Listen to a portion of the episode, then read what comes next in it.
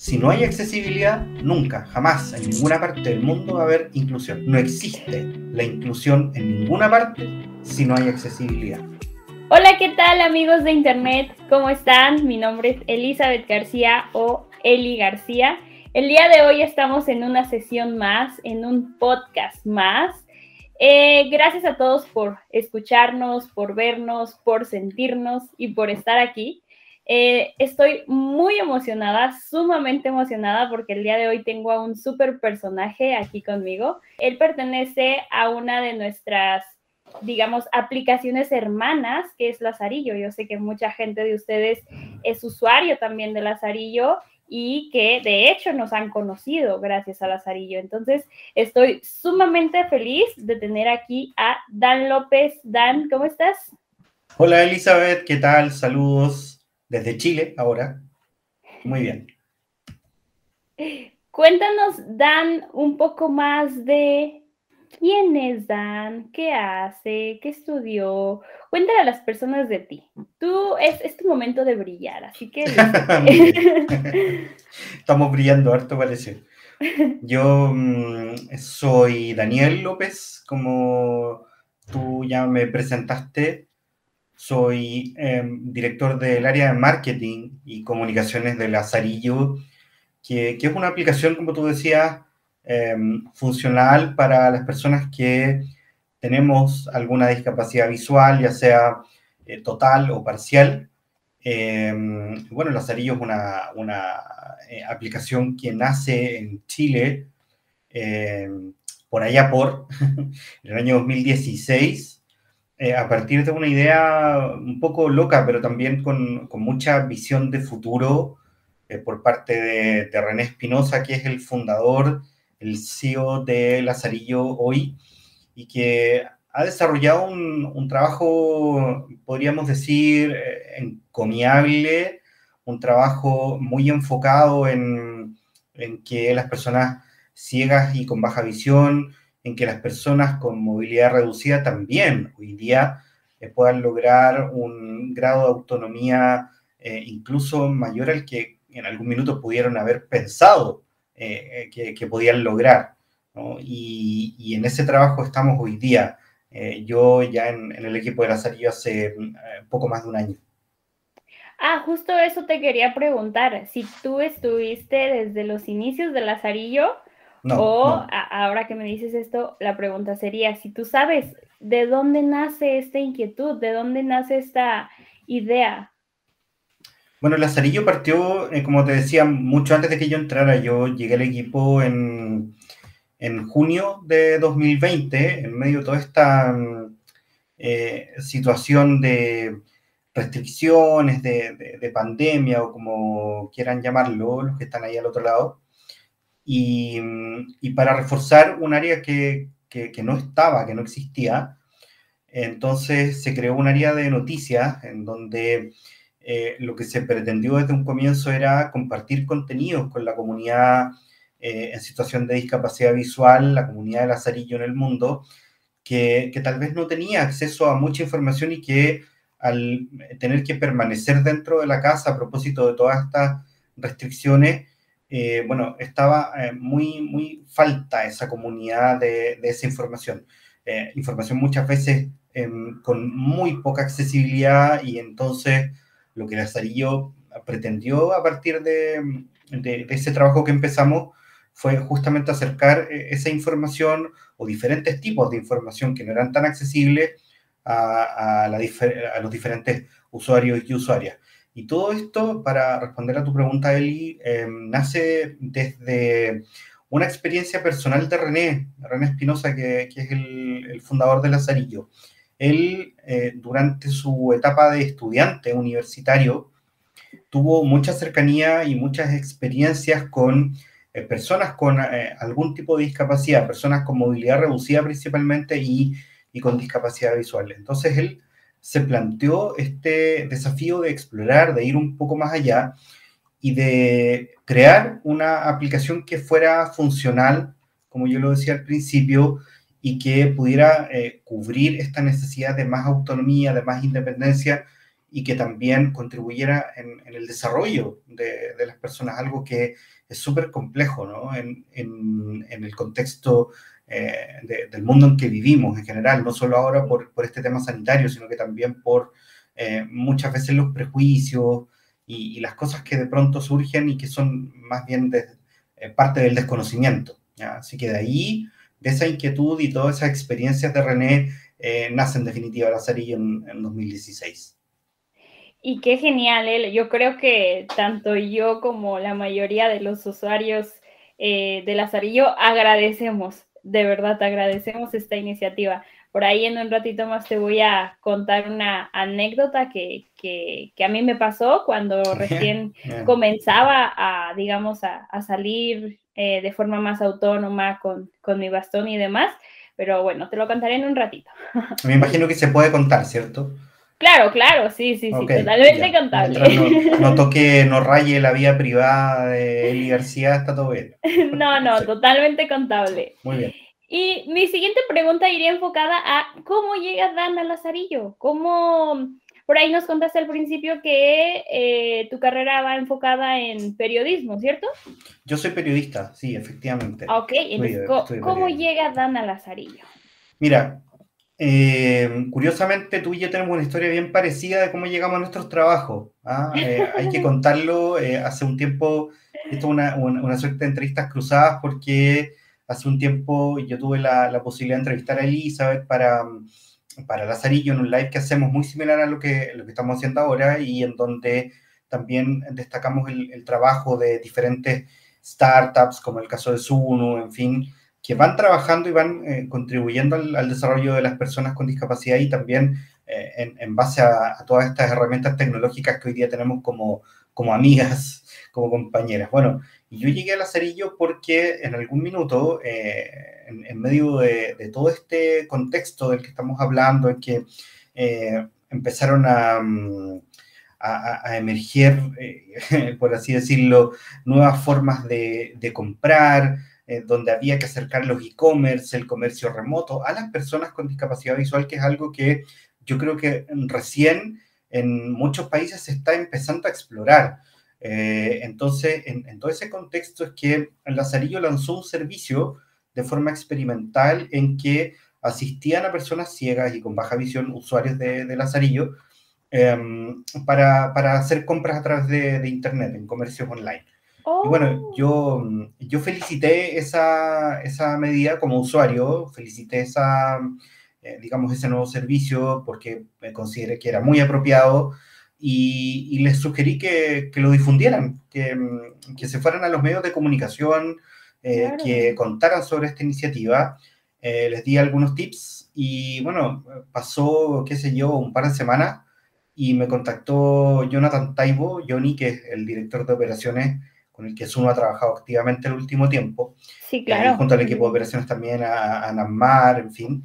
Entonces, eh, Jonathan me contactó, me dijo que le, parecía muy, muy, muy bueno lo que yo les planteaba y que, bueno, eh, podíamos eh, también establecer algún tipo de contacto.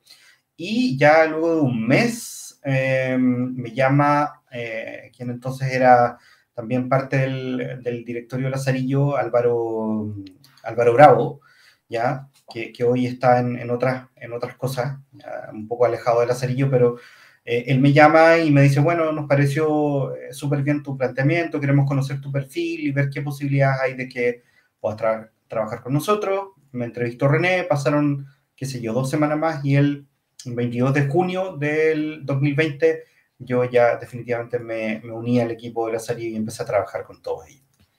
Mira, la verdad es que sí fue muy similar, como decimos acá en México, por andar de chismoso. Sí. sí, y entraste en julio, dices. Julio, junio, junio. Junio 2020. Yo entré, fíjate, a Suno en septiembre del 2020. Entonces sí, sí, bastante similitud. y obviamente en medio de este año que fue tan caótico, ¿no? Tan de incertidumbre y todo esto, entonces eh, pues fue un año distinto para nosotros. Claro, que, sabes lo que pasa ahí, que em, surgieron, como yo lo decía, muchas, eh, muchas formas que, que no estaban exploradas, que estaban un poco minimizadas respecto de cómo las personas en situación de discapacidad visual teníamos que empezar a adaptarnos a este contexto en que nos hablaban de distanciamiento social, en que nos hablaron de no salir a la calle, en que nos, nos han prohibido y nos siguen prohibiendo eh, todavía muchas cosas como, eh, como viajar, como poder movernos con cierta libertad a propósito de esto que, que, se nos ha, que se ha instaurado, ¿no? que es este tema de pandemia. Entonces, para muchas personas fue casi como, como, como tener que eh, despertar a una pesadilla que, no pedimos, pero que sí em, requería que nos adecuásemos a, ese contexto. ¿ya? Y, a algunas personas les costó mucho más. Entonces, en, ese como cambio, en esa adaptación a, esto que, ya muchos eh, llaman nueva normalidad, es que eh, tuvimos sencillamente que decir, bueno, em, hay herramientas que vamos a tener que empezar a utilizar sí o sí y tenemos que instruirnos en cómo eh, hacer el mejor uso de, esas mismas herramientas y espacios. Claro, totalmente. Y, qué genial, ¿eh? Qué buena iniciativa. La verdad, no estaba enterada hasta ahorita que te escucho, pero sí, yo creo que mm, útil se queda corta la palabra, ¿no? O sea, simplemente es una idea genial que la verdad yo creo que en ese tiempo tan complicado, pues sí vino a, a salvar bastante el día, ¿no? Sí. Dan, eh, tú y yo hemos hablado ya en ocasiones anteriores y la verdad es que a mí me encanta tu, filosofía respecto a al cómo ves la discapacidad, en este caso visual. Em, me encanta tu perspectiva respecto a todos los temas que hablas de educación y demás. Y la verdad es que me encantaría que, que nos contaras un poco más, ¿no? Que hicieras eh, uso de tu voz, así como todo lo que me has enseñado a mí y, que lo compartas también con la gente que nos está viendo, que nos está escuchando en este momento, para que sepan eh, ese increíble conocimiento que tienes en esa gavecita tuya. Yo no sé si, si, es tal el, conocimiento, pero sí creo que, uno va adquiriendo eh, experiencia em, en torno primero a lo que uno vive en lo personal eh, en cómo desarrolla eh, la vida, en cómo encara ciertas eh, situaciones, algunas más complejas que otras. Yo creo que, ahí podemos estar muy de acuerdo contigo y con todas las personas que, que, estamos en situación de discapacidad, que el mayor aprendizaje que obtenemos y que vamos forjando tiene que ver con nuestras experiencias personales. Es algo que yo valoro mucho. Fíjate que, mm, que, que cuando en Lazarillo empezamos a, a trabajar con, con, la información, eh, una de las primeras cosas que yo le propongo al equipo y que hasta la hora para mí es como una carta de navegación obligada es eh, ponernos en el lugar, en el sitio del usuario o de la usuaria que, que, utiliza Lazarillo, que, que tiene a, Lazarillo como, como, su fiel compañera o compañero, y que entonces a partir de, de esa confianza que nos entregan, también nosotros tenemos que corresponder de vuelta de, la misma manera y con la misma seriedad.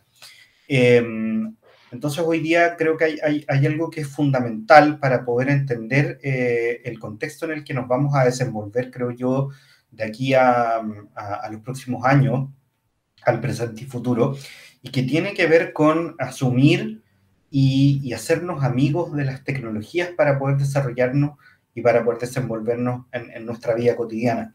Em, creo que este es un, punto importante además porque, em, a ver, tiene, tiene directa relación con eh, cuán preparados vamos a estar para los cambios que vienen en torno a cómo se va a trabajar, cómo nos vamos a educar, cómo vamos a impartir conocimientos eh, utilizando estas nuevas tecnologías y que en el caso de las personas con discapacidad en general, creo que, debe tomarse eh, en cuenta de manera súper seria.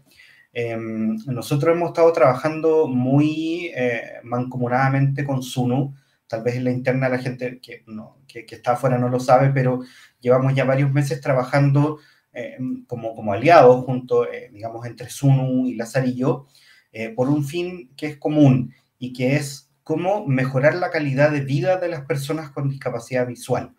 A Sunu, a, través de dispositivos como la Sunu Band, que, que ya la gente que, la conoce y para quienes no la conocen mucho, eh, nos va a ayudar a, prevenir accidentes, sobre todo en, la parte superior del cuerpo, avisándonos con señales de, vibraciones, con, con, una aplicación también asociada. Y Lazarillo también eh, con, eh, con, esta eh, idea de ir proporcionando información en tiempo real a los usuarios que, están conectados a la aplicación desde el teléfono. Entonces, creo que hoy día hay un tema fundamental, como yo le decía, que es educar, que es adecuarnos, adaptarnos a, esta nueva forma de movernos, de desplazarnos y de, de, tomar contacto con nuestra realidad y con el entorno. Eh, o sea, creo que hoy día somos muy responsables en el mundo de cómo eh, las personas eh, con discapacidad se van a mover en el futuro y, y, cuál es la seguridad que ellos van a tener, por ejemplo, el momento de salir a la calle. Algo tan cotidiano para una persona que no tiene discapacidad, pero que a veces se convierte en un desafío y ya está en algo tortuoso para, para alguien que sí vive en, esta situación, Eli. Así es que creo que en ese sentido la responsabilidad es grande y educar eh, es el concepto base. Claro, hablábamos en algún punto que tanto en este caso Sunu Band, eh, que es propiamente el dispositivo, como Lazarillo, que es propiamente el app, no se quedan solo en eso, ¿no? Que, que el impacto va muchísimo más allá que llegamos a, tener incluso, y por ahí va también eh, un poco mm. la historia que quería contar al principio, llegamos a tener tal impacto en las personas y yo, em, digamos que siempre tuve problemas visuales, siempre tuve baja visión, pero por ahí de mis 14, 15 años fue que ah, después de una cirugía mi visión pues se disminuyó bastante, ¿no? al grado de que, bueno, ya tuve que comenzar a, conocer más sobre lectores de pantalla, sobre braille, sobre orientación y movilidad, el bastón y todo esto, ¿no? Entonces, para no ser el cuento tan largo, en una de, de mis clases de orientación y movilidad, mi profesor, eh, que también era ciego, por cierto, traía en su celular eh, esta aplicación, ¿no?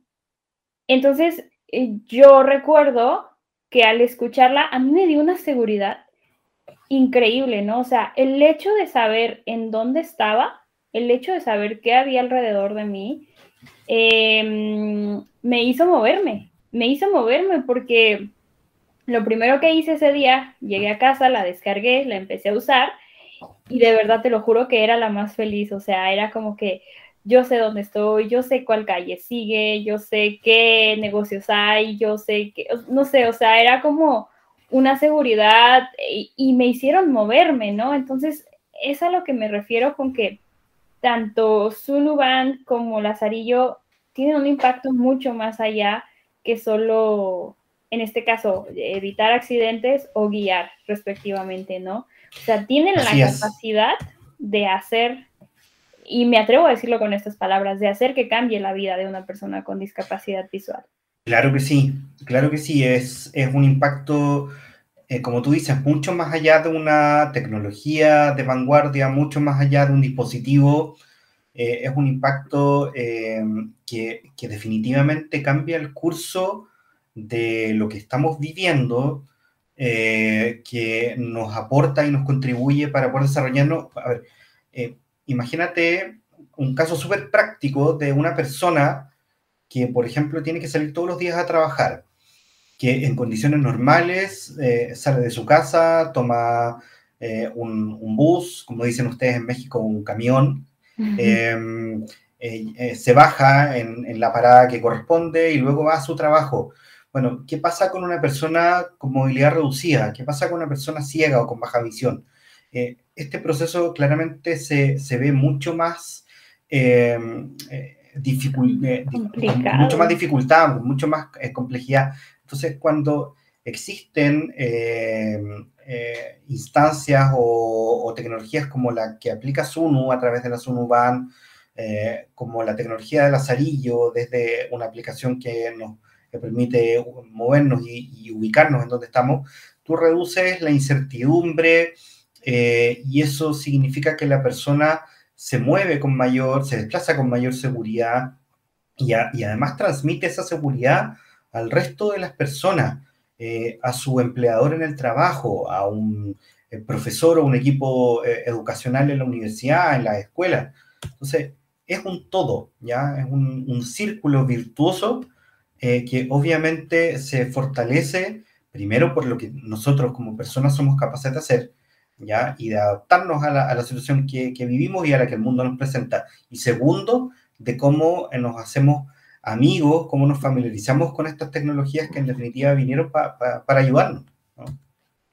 Claro, y además, o sea, algo que también es súper importante es que si nosotros eh, tenemos la fortuna de estar en una era digital, ¿no? En una eh, ubicados en tiempo y espacio.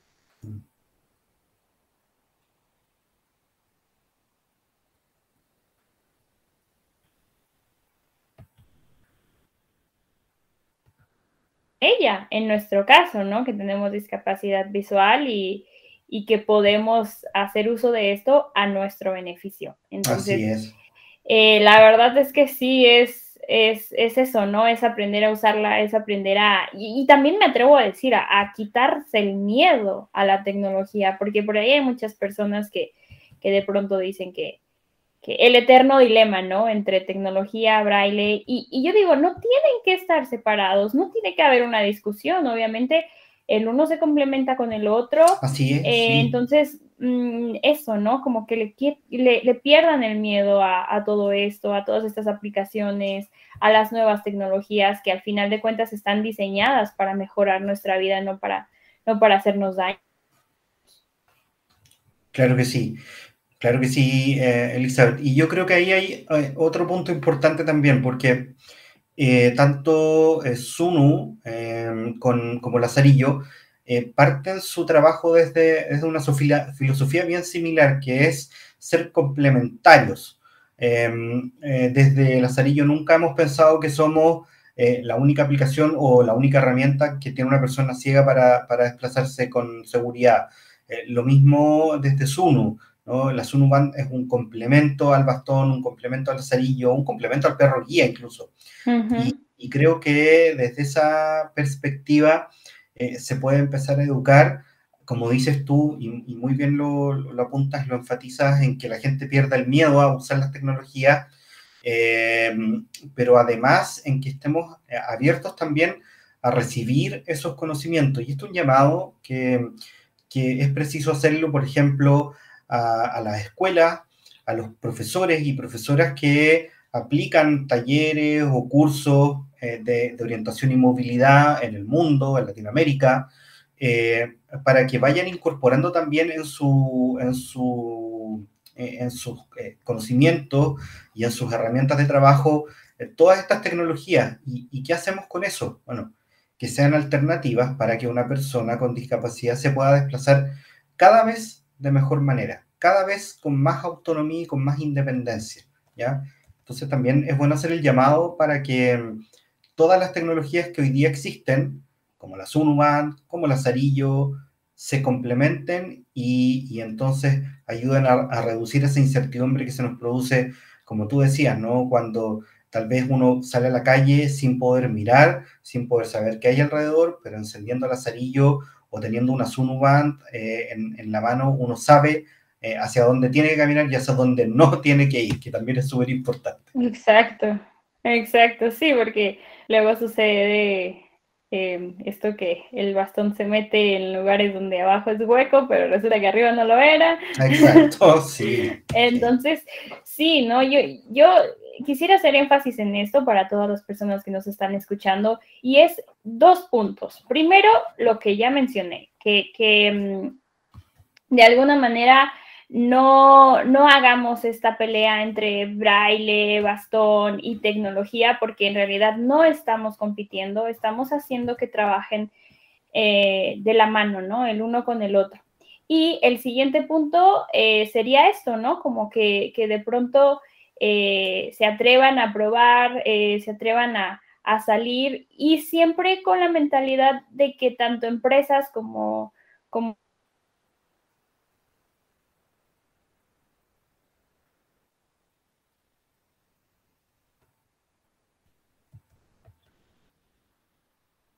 ¿no? Sabemos que de la noche a la mañana no se va a quitar lo que hasta ahora existe, pero estamos trabajando por poco a poco mejorarlo. ¿O qué opinas? Sí, y, a, todo lo que tú acabas de decir, yo quiero agregar otra cosa. Em, muchas veces pasa, yo, creo que este es un patrón, un paradigma que se repite en general en, Latinoamérica, en donde vivimos, em, yo estoy en Chile, y em, digamos que, estamos en países en vías de desarrollo. ¿Ya? Eh, en países casi que del tercer mundo, y, lo digo con mucha responsabilidad. Entonces, muchas veces este argumento eh, le sirve o lo utilizan empleadores, empresarios, gente del ámbito público y privado para decir, no, es que una persona con discapacidad no puede hacer tal o cual cosa. Eh, ¿Y por qué? No, porque no se puede desplazar. No, porque no va a saber qué, qué, qué línea de bus tomar, porque no va a saber cómo orientarse, en fin y esos argumentos se utilizan muchas veces con un fin tan perverso como es discriminar o adoptar la posición más cómoda de no ser eh, inclusivo. Eh, entonces es bueno también que, y por, eso repito esto, de que tenemos una responsabilidad súper grande de educar a la sociedad eh, respecto de cómo hoy día las tecnologías ayudan a que las personas con discapacidad nos podamos mover y podamos desenvolvernos en, un trabajo, desempeñar una labor, un cargo, una responsabilidad eh, con las mismas competencias que lo hace una persona sin discapacidad. ¿ya? Eh, ser súper enfáticos en eso, las herramientas están y es bueno también que eh, bueno, exista, que salga este mensaje de nosotros hacia la sociedad, pero que también la sociedad sea permeable, que esté abierta a entender que el mundo tiene que ir siendo cada vez eh, un, lugar más accesible. Y, esto que, yo lo digo siempre, ¿ah? si no hay accesibilidad, nunca, jamás, en ninguna parte del mundo va a haber inclusión. No existe la inclusión en ninguna parte si no hay accesibilidad. Todo lo demás que se diga, eh, porque eh, siempre escuchamos que muchos repiten este discurso así como loro, como loro guacamayo, donde repiten este discurso de que la inclusión y somos inclusivos. Y no, eso es mentira. Tú puedes decir que eh, tal lugar es inclusivo, pero si no tienes una rampa de acceso eh, configurada como corresponde, o si no tienes una puerta o no tienes un acceso eh, configurado, digamos, realmente para que una persona pueda entrar o pueda acceder, no eres inclusivo. ¿ah? Primero tienes que ser accesible. Primero el acceso y después podemos hablar de inclusión. Antes no. Esa frase, me encanta esa frase desde la primera vez que la escuché salir de ti. La verdad es que tengo que reconocer que me la robé, me la adjudiqué. Está bien, no, está todavía, así que dale. Es, es, totalmente cierto, ¿no? O sea, yo, por ejemplo, eh, me remonto a mis épocas de estudiante, ¿no? Que decían, ah, sí, este es un grupo incluyente y tal, porque estaba yo pero el hecho de que yo estuviera ahí no significa ni que era incluyente ni que era accesible, ¿no? Porque llegaba la hora de la lectura y bueno, pues ahí está tu libro impreso, ¿no? Entonces, es totalmente cierto, ¿no? Sin accesibilidad no hay inclusión. Es una frase que me declaro fan de ella porque es muy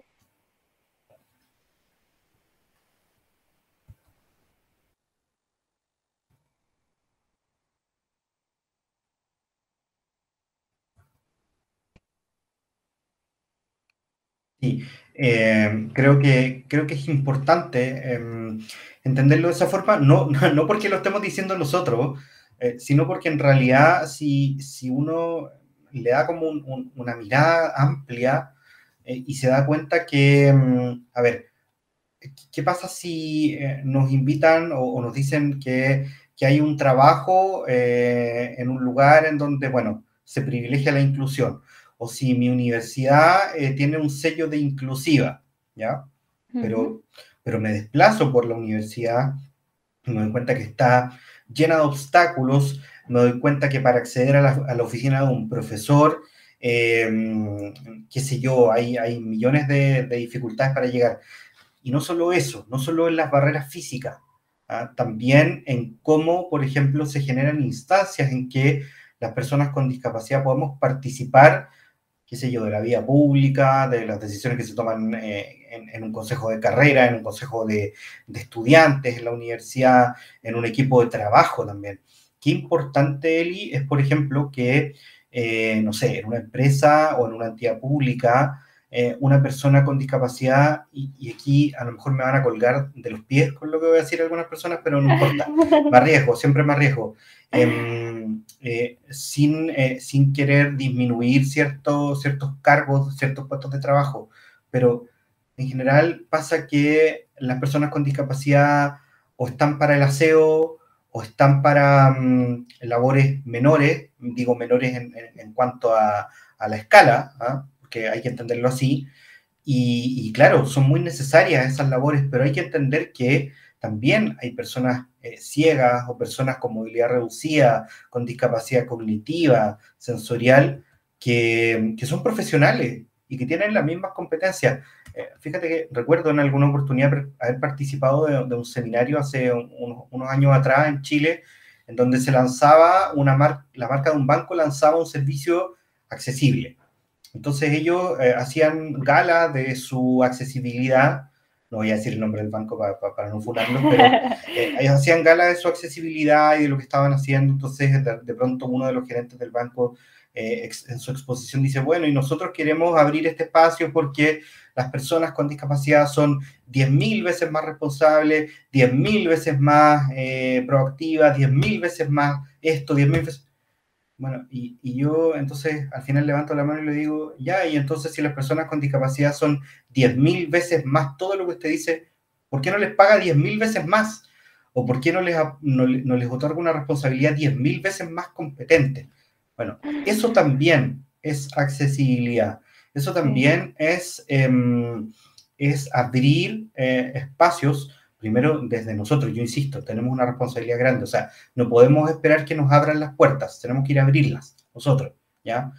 Eh, y, luego enseñar, luego educar, pero también decirle a la sociedad que tiene que ser permeable y tiene que derribar estos mitos, conocer, estar abierta a recibir em, información, a, a, ser, digamos, parte de un mundo que avanza hacia la accesibilidad o sea, hoy día esto es un, un, viaje sin retorno y en buena hora, eh, que, que, el mundo sea más accesible, pero la responsabilidad primero, insisto, nace de nosotros, quienes vivimos, eh, digamos, quienes vivimos en discapacidad, y, y luego también de, de cómo eh, enseñamos y transmitimos esto para que se abran espacios nuevos. De lo contrario, imposible que, que esto avance. Claro, es totalmente un trabajo en conjunto, ¿no? Eh, nosotros eh, comenzando a, darnos nuestro lugar, porque si desde nosotros no nace esta inquietud por darnos nuestro lugar, pues el resto del mundo pues no lo va a hacer, ¿no? Entonces, ah, cito esta famosísima frase de la Convención Internacional de Personas con Discapacidad que dice, nada de nosotros sin nosotros. Entonces, eh, Dan, se nos acaba el tiempo, pero para cerrar, me encantaría que nos, que nos dejes un mensaje, que nos compartas algo, que nos compartas, eh, digo, hablamos de accesibilidad, que es reconocer la educación, perdón, la, la tecnología hoy en día, reconocerla y utilizarla, pero dinos, algo más. Además de esta famosísima frase que, yo te juro me voy a encargar de utilizarla en todos lados. Sin accesibilidad no hay inclusión. ¿Con qué, con qué cerrarías, Dan?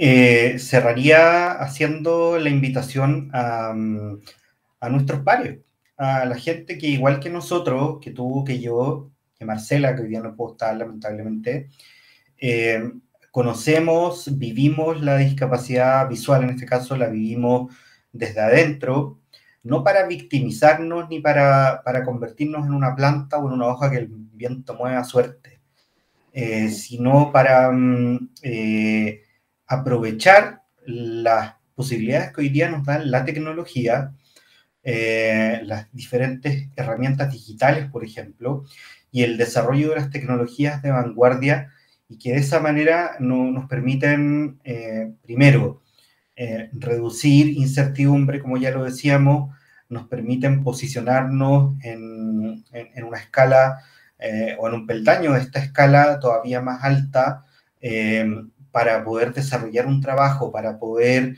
eh, estudiar, ¿no? para, para poder salir un poco de ese, de ese, de ese quo en el que la sociedad se, se, acostumbró a vernos.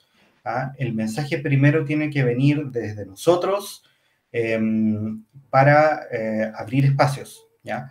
Y también el mensaje, colgándome de lo que tú decías, que, las personas pierdan ese miedo, que sean eh, amigas, se familiaricen con las tecnologías, que hagan eh, de las herramientas tecnológicas, eh, digamos, parte de, su vida.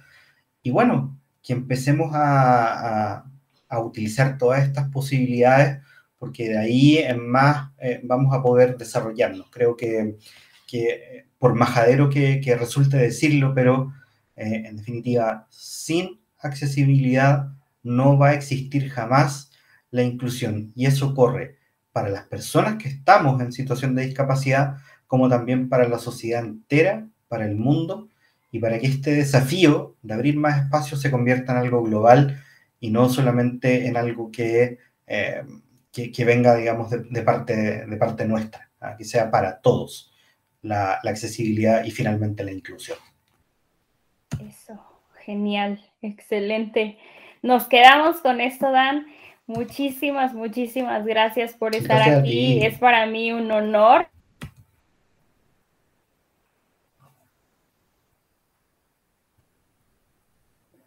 Esperemos que esto continúe, esperemos que por supuesto la alianza entre Sunu y Lazarillo llegue mucho más allá que, como dijimos anteriormente, ¿no? Un app o un dispositivo que, se rompan más barreras, que se rompan más obstáculos y que tengamos más accesibilidad eh, para todas las personas que, vivimos con algún tipo de discapacidad, sea cual sea.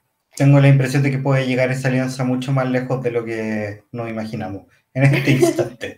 Así que bien por eso, saludos al equipo de Sunu, Em, al trabajo que ustedes están haciendo, no cabe duda que esto da, para mucho em, y, como además tenemos la misma visión de eh, que eh, lo más importante son nuestros usuarios y usuarias en el mundo eh, y que obviamente a partir de, ese trabajo que estamos desarrollando también la gente tenga más posibilidades y expectativas. Yo te aseguro, Elisa, que, que vamos a llegar también muy lejos con, con, este tremendo trabajo que estamos haciendo en conjunto Sunu y Lazarillo. Así que gracias por invitarme.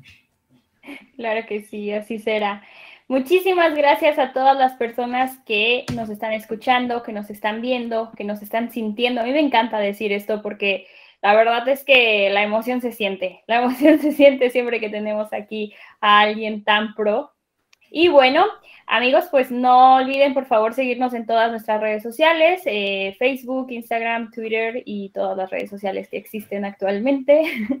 Dejen sus comentarios aquí abajito y también recuerden que siempre nos pueden escribir a hello.sunu.com, hello como hola, H-E-L-L-O arroba. Y pues nos escuchamos muy pronto.